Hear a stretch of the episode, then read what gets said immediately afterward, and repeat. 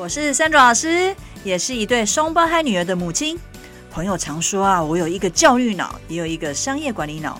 我想透过角色扮演的方式呢，邀请爸爸妈妈一起来聊聊教养的经验。我也想要用教育者的角度来提供家长们一个专业又实用的语言学习知识哦。那大家准备好跟我一起碎碎念了吗？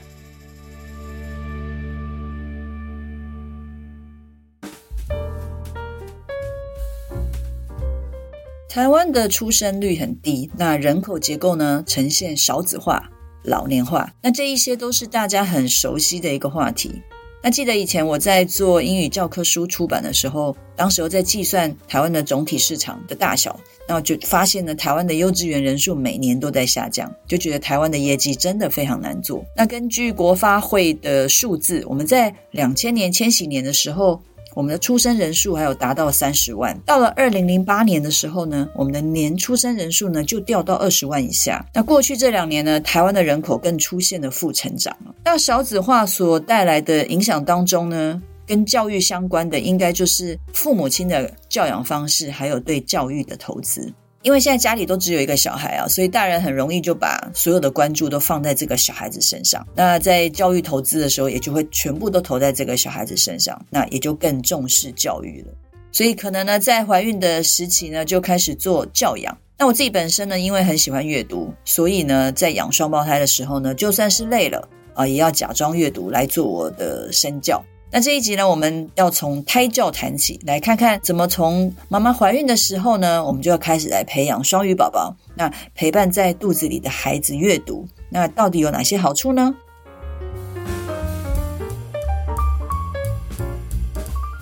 什么是胎教啊？那为什么要有胎教？宝宝在妈妈的肚子里面，隔着羊水，还有一层一层的皮肤组织，真的可以听到声音吗？那我知道宝宝在妈妈的肚子里面会动。因为这是我很确定的，因为我有被肚子里面的双胞胎踢过。许多教养的研究都专注在动物啊，像是猩猩、老鼠，还有鸟类哦等等。那从我们搜集的一些学术还有研究资料当中，我得知，甚至连卵生的鸟类也是有胎教这一件事情。如果让鸟的蛋呢听某一首歌。那等小鸟孵出来之后，在长大的过程当中，可以很容易的模仿唱歌。那这听起来超有趣的，因为原来连卵生的动物呢，也有胎教这一回事。至于人类的胎教研究啊，妈妈肚子里面的宝宝会用心跳啊，还有动作，还有脑部的一个运动来反映听到的声音。所以当初双胞胎在我肚子里面踢我的时候，一定是有原因的，可能是嫌我太吵。那我怀他们的时候呢，我其实没有停止工作，那到处演讲、拜访客户。那宝宝除了可以吸收呢，妈妈的声音之外呢，他在肚子里面呢，其实也可以听到外面进来的声音。只是这个外面的声音呢，它会经过肚皮啊，还有羊水的一个阻隔之后，听到的时候，那个声音其实已经有变化了。也就是说，它声音可能就没有那么清楚。但是宝宝还是可以分辨声音的节奏还有音调。所以当宝宝一出生，我们的研究发现。宝宝的哭声其实是很接近妈妈说话的一个腔调。那由于宝宝呢，很熟悉妈妈她说话的一个音调跟节奏，那宝宝出生之后把宝宝放在妈妈身边呢，也是希望呢孩子能够听到妈妈熟悉的声音，而有了安全感。呃，我们在第五集的时候，我有提到父母语的一个重要性哦。那事实上，和宝宝说父母语也可以从胎教开始哦。那照例，我们今天也来看一个跟胎教相关，然后宝宝出生之后语言发展的一个研究。那这个研究呢，呃，有两组孕妇来做实验。那一组呢，就是给妈妈们听音乐，大概一个礼拜会听五到七次。那这个音乐当中呢，会有包含一些。就是妈妈本身母语当中没有母音的一些文字，那这个文字听起来会有一点专业哦。就是这个文字叫做拟似语，拟就是拟人化的拟，也就是说这些字它其实是符合妈妈母语的那一个发音的一个规则，但是这个字又在字典中找不到，就是它是没有意义的。那另外一组孕妇呢，她就完全不听这个音乐。当这两组的孕妇的孩子出生之后就马上停止不听这个音乐。不过呢，在经过一段时间之后，马上又让孩子去听这个音乐的时候，就发现这宝宝是有反应的哦。也就是说，而且这次的音乐呢，它的音调是有把它做了一个改变的，但是宝宝听了之后是有反应的。也就是说，就算是音调的改变。宝宝依旧对那一些文字是有反应的，那这个结果呢？呃，让语言学家更确认，呃，胎教对孩子出生之后的语言发展啊，呃，似乎是有帮助的。白话一点就是说，孩子的语言学习其实就是从胎教就开始了。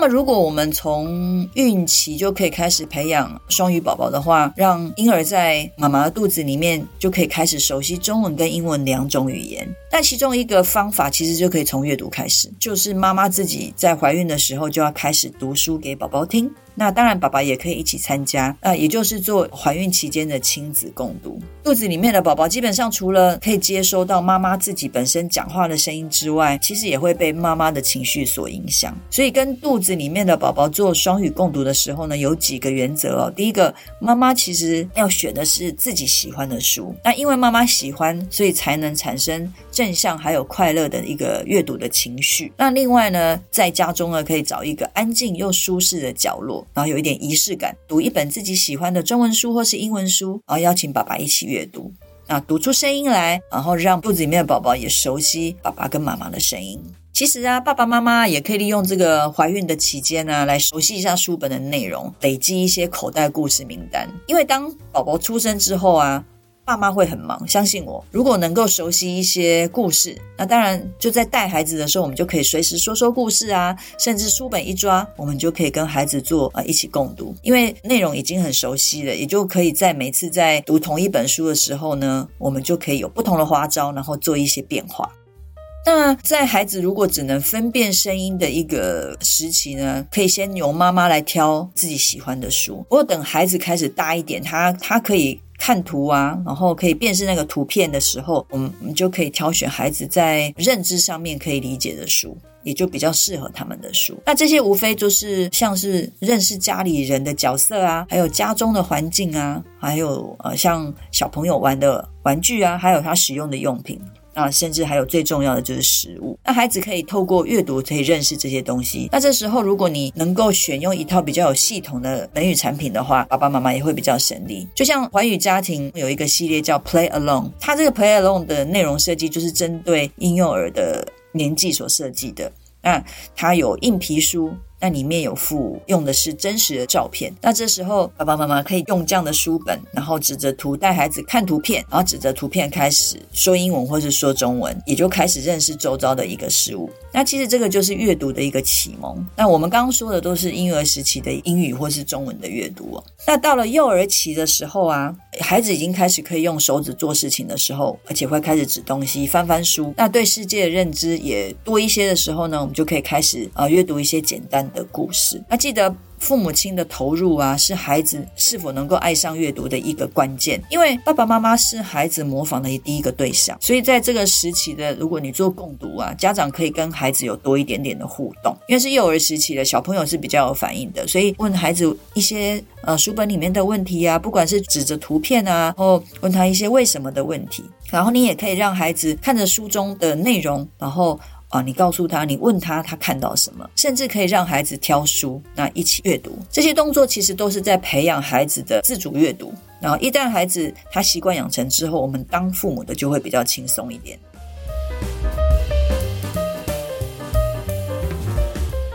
一开始我有提到自己本身很喜欢阅读呢，在这里我想分享一个我自己的故事。我自己本身是一个绘本的爱好者，任何语言的绘本只要我喜欢，我就会收藏。那除了故事内容之外呢，我特别对插画有很大的兴趣，尤其是去欣赏那个插画跟文字之间的一个关系。那因为有收藏绘本的一个习惯。想说呢，那是自己如果生了小孩之后，当然要跟孩子去分享我的收藏啊。不过呢，万万没有想到，当我分享第一本英文绘本的时候呢，意外就发生了。其实我的孩子当时候他很好奇，想说，诶，奇怪，这个我翻给他看的这个书呢，那书的页面为什么会有洞？结果他不小心就把书给撕破了。那当时我看到这一幕的时候，我其实是大哭的，因为那是我收藏的第一本英文的绘本，而且是我在大学时代时候买的，而且我还帮这个书呢包了书套。那看到心爱的书呢被被撕破之后，我其实很难过，所以我就骂了一下双胞胎。但是呢，他们那时候就只用的很天真无邪、很疑惑的眼神看着我。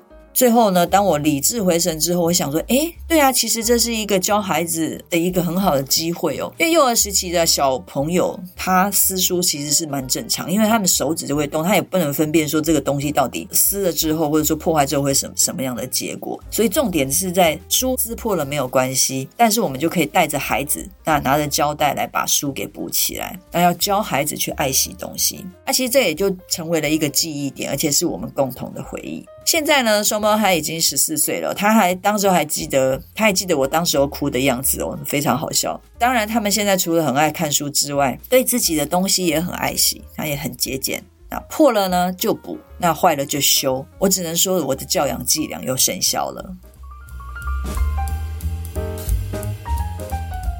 刚刚提到的是呃英语阅读的部分，那如果我们提到中文阅读部分，其实是可以同时进行的，那用相同的方式。让孩子去习惯两种语言，不用刻意的说啊。那如果你要读英文，你就读这些书；如果你要去学中文，你就学呃看这些书啊，不用这么刻意。我想，对于我们自己本身当爸爸妈妈不是很习惯两种语言存在的大人来讲，就觉得这可能是一个很刻意的安排。但是其实孩子一刚开始如果就已经接触两种语言的话，他们会觉得非常的自然哦。哦，随时就会做那个语言的转换。在台湾呢，大部分的人都还是用中文为沟通的主要语言，所以爸爸妈妈其实也不用担心说，哎，这样子中文会不会学不好？因为这个中文强势的环境会一直都在，除非哪一天呢，台湾它真的官方语言就变成英文了。那就比如说像新加坡一样，那到时候孩子呢，熟悉好几个语言，好像会就会变得非常的正常的事情哦。其实我那一天刚好有听到同事在说，现在在职场上面具备两种外国语言能力是很正常的事情啊。所以呢，这几年出生的孩子，其实在网络的资源是很容易取得的情况之下，接触到外国语言其实是非常的自然而且很容易。尤其啊，我的经验告诉我，学了英文之后呢。其实要很很容易就可以学会的，呃，相同家族的语言，像西班牙文啊、法文啊、意大利文等等的欧洲语系。今天我们主要谈到的是妈妈在怀孕时期就可以透过胎教，然后就可以开始做所谓的亲子共读。也透过研究报告呢，来跟大家分享，宝宝虽然在妈妈的肚子里面出生前跟出生后对声音的辨识其实是有反应的，所以在怀孕的期间呢，就可以开始共读。那一方面给宝宝呃声音的输入之外呢，爸爸妈妈也可以利用这段时间来累积自己的阅读量，为未来孩子更大之后呢，一起共读做准备。那阅读呢，对语言学习的发展其实好处非常多，而且是很容易，而且又是一个很省钱的方式。有机会呢，在未来的节目当中，我可以来聊一下，其实阅读在孩子在发展听说读写上面是其实有很大的影响。那我可以用老师的角度呢，来提供家长们用一些简单的活动来带孩子阅读和游戏。谢谢您的收听，我们下次聊。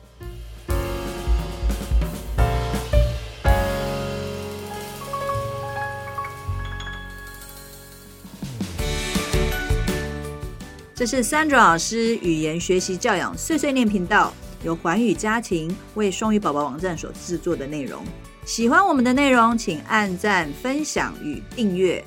如果想要获得更完整的内容，请至双语宝宝网站阅读部落格文章，或到 YouTube 频道搜寻 Sandra 老师或是语言学习教养碎碎念的关键字，与我们分享你的教养问题，我们一起学习，陪孩子成长。